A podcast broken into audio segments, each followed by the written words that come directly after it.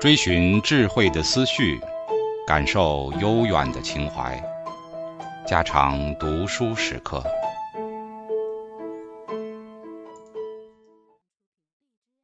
第三讲：宋代一、宋代政府组织。甲、宋代中央政府。在我们要讲的汉、唐、宋、明五个朝代里，宋是最贫最弱的一环。专从政治制度上看来，也是最没有建树的一环。此刻先讲宋代的中央政府，还是从相权讲起。论中国政治制度，秦汉是一个大变动，唐之于汉也是一大变动，但宋之于唐却不能说有什么大变动。一切因循承袭，有变动的只是迫于时代。迫于外面一切形势改头换面、天助土改的在变，纵说它有变动，却不能说它有建立。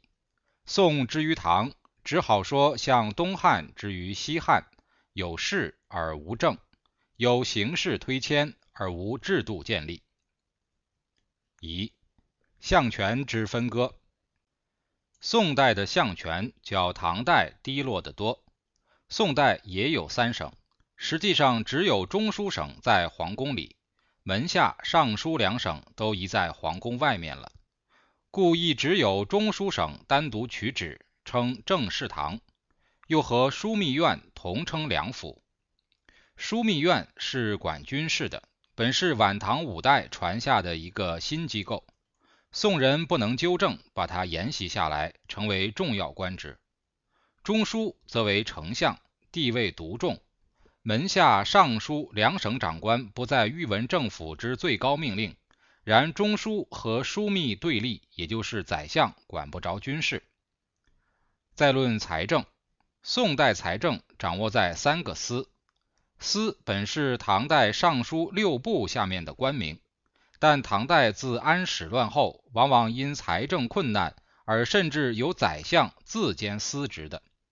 宋代又因其弊而不能革。却变成政府财权专落在司的手里。所谓三司，第一是户部司，第二是盐铁司，第三是度支司。度支既是管经济出纳的。在唐代，由宰相亲自兼领尚书的一个司，如盐铁、度支之类。为对财政问题直接处理方便起见，此虽不可为训。究竟是由宰相来亲握财政大权，还可说得过去；而宋代则此三个司的地位提高了，独立起来掌握着全国的财政，这是极不合理的。所以王荆公为神宗相，想要变法推行新政，第一措施便是设立制治三司条例司，把户部、盐铁、度支三个衙门重新组织起来，统一到那个新衙门里。这一措施在金宫是想把财政大权重新掌握到宰相手里，正如唐代只有宰相来兼领司职。司马温公对此极表反对，他说：“财政该由三司管，三司失职可以换人，不该让两府亲其事。”这里却见到金公、温公对当时制度上之一种旗见。金公之意是想把财政大权仍隶属于宰相。这属制度问题，非人事问题，与当时三司长官之称职不称职不相干。金公是要重新厘定三司权限，要把当时所谓中书治民、枢密主兵、三司理财的军民财政之职权三分重新管合。温公则主一仍旧贯，只着眼在人事上，并非着眼在制度上。若就制度论，则军民财职权三分到底是不合理想的。再次说到用人，向来政府用人本该隶属宰相职权之下，什么人该用，什么人该升，这是宰相下面尚书吏部的事。宋代却又另设了一个考课院，考课就等于全序，后来改名审官院，又把审官院分东西两院。东院主文选，西院主武选，又别置三班院来权衡一辈内廷供奉及殿职官。如此，则用人之权全不在宰相，这是宋初皇室在一种自卑感的私心下，蓄意要减夺中书宰相职权而添设的。如是，则不仅宰相和唐制不同，就是尚书成为行政总机关的制度也都破坏了。丙，军权之侵揽。以上指述宋代军事、财政、用人三权都有掣肘，都分割了，这显见是相权之低落。相权低落之反面，即是军权提升。既以朝仪言，唐代群臣朝见，宰相得有座位，并赐茶。古所谓三公坐而论道，唐制还是如此。待到宋代，宰相上朝也一同站着不坐。这一类的转变说来甚可惋惜，但历史转变期间，也不能尽归罪于一切是黑暗势力之作祟。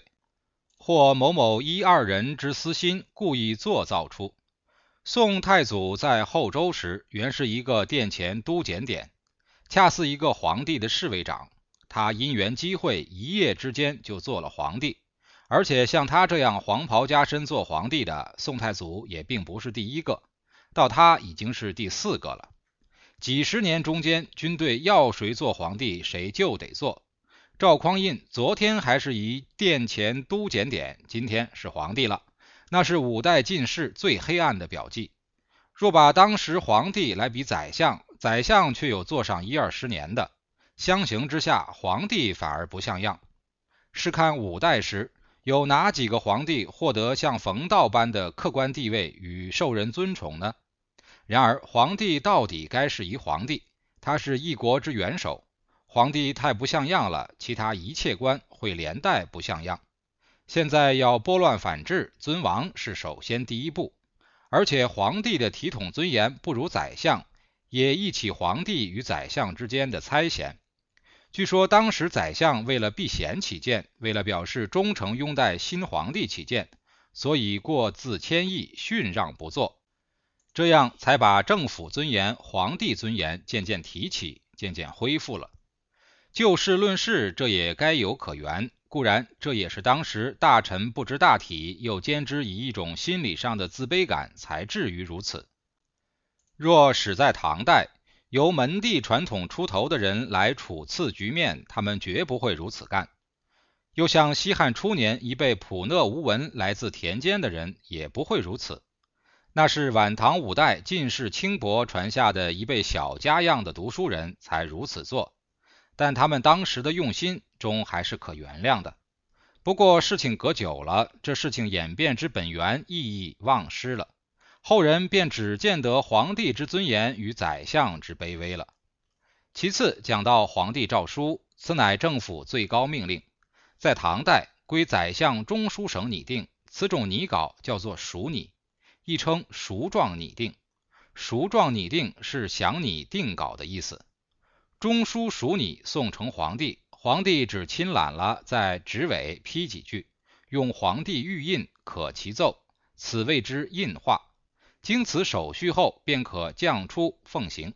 此项手续其实是宰相出旨，只求皇帝表示同意就算。用现代话说，皇帝在政府所下的一切最高命令，有他的同意权。到宋初，宰相为避嫌，为尊宠皇帝。为使皇帝的威望地位抬高，欲政府定旨出命，先写一沓子，这是一种意见的节要。对于某事提出几项意见，拟成几条办法，送由皇帝决定，所谓面取禁旨。然后宰相再按皇帝意见正式拟旨。所以宰相面取禁旨的诏文，仅是一种草案或条陈，而不再是定旨出命的定稿。这与唐代宰相之属拟相差就很大。宋代的最高政令之最后决定权在皇帝，而不在宰相。至少皇帝就不仅有同意权，而有参加意见之权了。宰相不过是奉命行事，所以军权就重，相权就轻了。再说，政府的一切重要指示本来也并不全要由皇帝诏敕行之的。在唐代。郑士唐号令四方，其所下书曰《唐帖》。宋初还有此制，当时并未唐帖势力重于敕命，但后来便有诏禁止中书不得下唐帖，于是改用太子指挥。其实太子也还如唐铁。后来有一地方官不服中书处分，把元踏封奏，太宗大怒，令公事须降敕处分，即用踏子亦当奏裁。这不是宋代一切政令之决定权便全归了皇帝吗？但这一制度到神宗时还是废了。据此诸点，可证宋代宰相之失职。然而，我们也不能因此便联想到像我们现在所说的中国传统政治只是独裁与专制。宋初有一件故事：宋太祖时遇某官出缺，他叫宰相赵普拟名。赵普拟后交给太祖，恰好这人是太祖平时最讨厌的。他愤然说：“这人怎好用？”就把这名纸撕了，掷在地。赵普不作声，把地上废纸捡起来藏了。过一两天，太祖又要赵普拟，赵普早把前日捡起的破纸用浆糊粘贴了，携带身边，即又把这纸送上。太祖斥问：“如何还是此人？”赵普答道：“据某意见，暂时更无别人合适。”太祖也悟了，点头说：“既如此，便照你意见用吧。”我们讲到这一故事，还可想象赵普到底有一些宰相大臣传统的风度。但实际上，赵普并不是一个道地的读书人，只因宋太祖信赖他，同时也并无其他像样人物，他才做了宰相。在他做了宰相以后，太祖还时时告诫他说：“你做了宰相，该抽空读书。”所以他才读《论语》。后来人却说赵普以半部《论语》治天下，大概他读《论语》也没有好好仔细读。然而赵普却已是宋代开国一好宰相。即就前讲故事便可见，这并不是赵普个人如何般杰出，这只是一个传统的历史习惯，该如此，当如此，而赵普也如此了。那时相权虽低，我们仍该根据历史事实，不能单凭自己想象，骂中国传统政治全是帝王专制与独裁。而且宋王室家训相传，要尽量优甲士人，不许开诸路朝官之戒。而北宋诸帝也比较无暴虐、无专擅。宋代制度之缺点在散、在弱，不在专与暴。直到南宋宁宗时，一块亡国，皇帝时时下手条，当时称为御札，还引起朝臣愤慨，说事不出中书是为乱政。可见宋代相权还有它传统客观的地位。我们此刻只根据历史来说，宋不如唐。所谓宋代宰相失职。一切仍是制度问题，并不是只有皇帝专制，更不要制度。丁，检元与政府之水火。现在再讲到宋代的监察官，其先在汉代，监察权由副宰相、御史大夫来行使。当时御史大夫的监察范围，外面是中央、地方、内外百官，内面是王宫和宫廷，全属御史大夫监察权所及。御史中丞是一个副御史大夫，这是专门监察王室和宫廷的，也可以说是监察皇帝的。另一御史丞则监察政府，不论中央地方都在内。故就职权分配言，御史大夫是宰相的耳目或副手，宰相发命令，副宰相则帮他监察。那时宫廷和朝廷既是一体受宰相之节制，自然监察权也要内及宫廷了。后来御史退出皇宫，单独成为御史台，其职权便只限于监察政府，而没有监察皇帝和宫廷的权。但政府官职中还是有监察皇帝的，这叫做检官。检官也远自汉代便有，如检议大夫之主，在《汉属光禄勋》，就其官职名义，便是专叫他追随皇帝，在皇帝近旁，专来检征和讽议皇帝的言行。光禄勋乃九卿之一，隶属于宰相，则检议大夫当然是宰相的下属。即到唐代，此种检官都属于门下省，和前面讲过长风伯的给事中同属一机关。如检议大夫、拾遗、补阙之类都是。大诗人杜甫就做过拾遗。这些官爵位并不高，亦无大权，但很受政府尊重。大抵是挑选年轻后进、有学问、有气节。而政治资历并不深的人充任，他们官虽小，却可向皇帝讲话。时移如东西掉了，重新捡起，这是指皇帝遗忘了什么，他可以提醒他。补阙是指皇帝有了什么过失，要替他弥补。此外还有司检、正言等。总之，证明定义，他们都是专向皇帝检征过失的。唐制，皇帝朝见文武百官后，通常没有特殊事情，很快就散朝。散朝后，皇帝另和宰相从容讨论，这时候旁人不得参加，而门下省的检官们独在例外，他们常得随从宰相参加列席。这因宰相有时有不便同皇帝直接讲的话，却可让这些小官口里讲。皇帝若生气，也无法直接对宰相。他们讲的对固然好，讲错了也无妨大体，因为他们的名义就是检官，本来要他们开口讲话。他们人微言轻，阶位不高，讲差话也自可怨。所谓言者无罪，听者足戒。有他们随从在宰相身旁，宰相可免同皇帝直接冲突。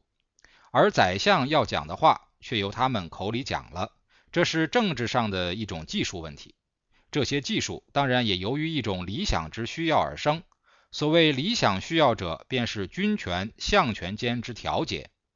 这一关系如下：皇帝治宰相，宰相治检官，检官治皇帝。皇帝用宰相，宰相用检官，检官的职责是专门检征皇帝的过失。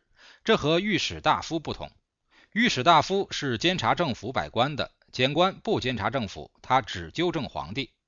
如是，若把检官也看作是监察官，则中国历史上之监察官应分台、检两种。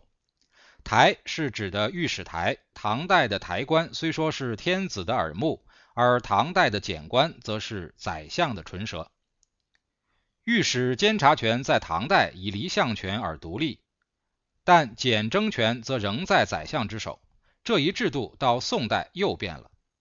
检官本隶属于门下省，而宋代则检员独立，并无长官。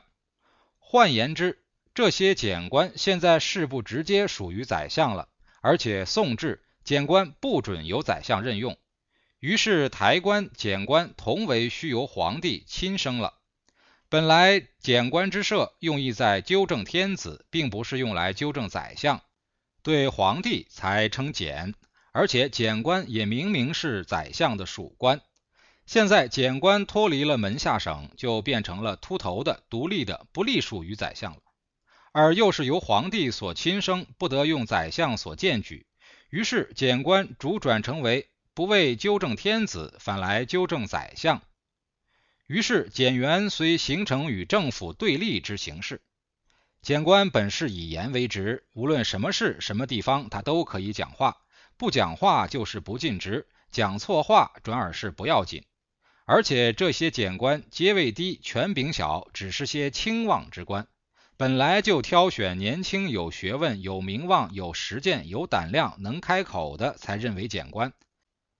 他们讲话讲错了，当然要免职。可是免了职，声望反更高，反而更有升迁的机会。所以宰相说东，他们便说西；宰相说西，他们又说东，总是不复合，总爱对政府表示意见。否则怎叫检官？怎算尽职呢？这一来，却替政府设立了一个只发空论而不负实责的反对机关。他们尽爱发表反对政府的言论，而且漫无统计。只要是检官，人人可以单独发表意见，政府却不能老不理他们的意见。这一风气是从宋代始，这也算是轻易。轻易总是政府的对头，轻易固然未必全不好，但政府总是有掣肘。检官、台官渐渐变成不分，台官监察的对象是政府，检官争议的对象还是政府，而把皇帝放在一边，变成没人管。做宰相的既要对付皇帝，又要对付台检，又如何得施展呢？但上面所述多半还是些人事，而非属于制度。若论制度，宋代大体都沿袭着唐旧，只因宋初太祖太宗不知大体，立意把相权拿归自己。换言之，这是小兵不放心大臣，这也罢了。他们种种措施，自始就不断有人反对。但因宋初承袭五代积弊，社会读书人少，学术中衰，反对的也只晓得唐制不如此而已，并未能通览大局，来为有宋一代定制创法。后来皇帝读了书，懂得历史，懂得政治，社会读书人多了，学术中兴，直到仁、英、神三朝，才想把以前祖宗积弊加以改革。但积事已成，急切反不过来。范仲淹失败在前，王安石失败在后。宋神宗一意信任王安石，要他来变法。然而检官与宰相互相对垒，互相水火。而当时的检官又不像现代西方的所谓反对党，检官是分散的、孤立的，他们的立场好像是专在主持公义，并非为反对政府。在道义的立场上，比近代西方的反对党更加有利。宰相不听他们的话，他们就求去，去了名更大。另一人上来，还是依照前一人的主张继续反对。政府又不能不要这些官，这一制度，这一风气，实在是难对付。结果便只有宰相求去，王荆公新政失败，简桓的不合作自然是一原因。皇帝尽管信任宰相，也无法扭转这局面。连皇帝加上宰相依然无办法，这是宋代制度特有的弱症。只要到后来，检官锋芒太凶了，闹得太义气、太无聊了，社会乃及政府中人都讨厌简桓，不加重视，不予理会，于是简官失势。然而，权相奸臣又从此出头了。无制度的政府哪能有好施为？哪能有好结果？戊，宋代地方政府。宋代制度一面是相权衰落，另一面则是中央集权。讲到中国的地方行政，只能说是汉代好，唐代比较还好，宋代就太差了。宋代地方政府分三级，最高一级称路。相当于唐代之道，中一级是府、州、军、监，相当于唐代之州府；最低一级仍是县。最先分十五路，后来分成二十多路。自五代以来，地方行政长官全属军人。宋太祖杯酒释兵权，将各将官的兵权削了，武臣不再带兵，自然也不准再管地方民政。这些勋臣武官也在长期混乱中厌倦了、觉悟了，不再争持。他们仅拥一官号，中央替他们在首都供给了大的宅邸、丰厚的俸禄，叫他们安住下来。比如你是江苏督军，中央还是保留你江苏督军的名衔，但请你在中央住着。江苏省的事，另外派人去，派去的则是一位文臣了。这就叫知某州事，知某府事。这些知州、知府本身另有官衔，都是中央官，带着一个知某州某府事的临时差遣，他的本职还是一中央官，而暂去管某州某府的事。严格说来，这些还是人事，非制度。但直到清代，知县、知府却变成正式官名了，这实在是不合理的。若证明定义来讲，则宋代根本无地方官。只暂时派中央官员来监管地方事，那在制度上岂不更不合理吗？在唐代，各道首长是观察使，照名义，观察使是由御史台派出去考察地方行政的，也并不是正式的地方行政长官。可是后来渐渐变成地方首长了，这在唐代已讲过，到宋代又变了。这些官在宋代称监司官，每一路共有四个监司官。普通称为帅、曹、县、仓。帅是安抚使，掌一路兵工民事，领军旅禁令，赏罚肃清。曹是转运使，掌财富，领灯号上贡，经费储积。县是提刑按察使，掌司法，领御送取职，囚徒降附。仓是提举长平使，掌就绪。领长平一仓水利敛散，这四个就等于都不是地方长官，而是中央派到地方来监临指挥地方的。在唐代的州县，只要奉承一个上司，即观察使；而宋代则要奉承四个上司，即帅、曹、县、仓。那可想地方官之难做了。此四司中，以曹使即转运使为最重要，地方财政都在他手，他需把地方全部财富转运到中央去。在唐代，地方收入一部分解中央，另一部分保留在地方；宋代则全部解中央，地方更无存储。平常就很艰苦，临时地方有事更是不可想象。所谓宋代的中央集权，是军权集中、财权集中，而地方则日趋贫弱。至于用人集中，则在唐代早已实行了，唯其地方贫弱，所以金兵内侵。指中央首都汴京一失，全国瓦解，更难抵抗。唐代安史之乱，其军力并不比金人弱。唐两京俱失，可是州郡财富厚，每一城池都存有几年的米，武装军器都有储积，所以到处可以各自为战，还是有办法。宋代则把财富兵力都集中到中央，不留一点在地方上。所以中央一失败，全国土崩瓦解，再也没办法。家常读书制作，感谢您的收听。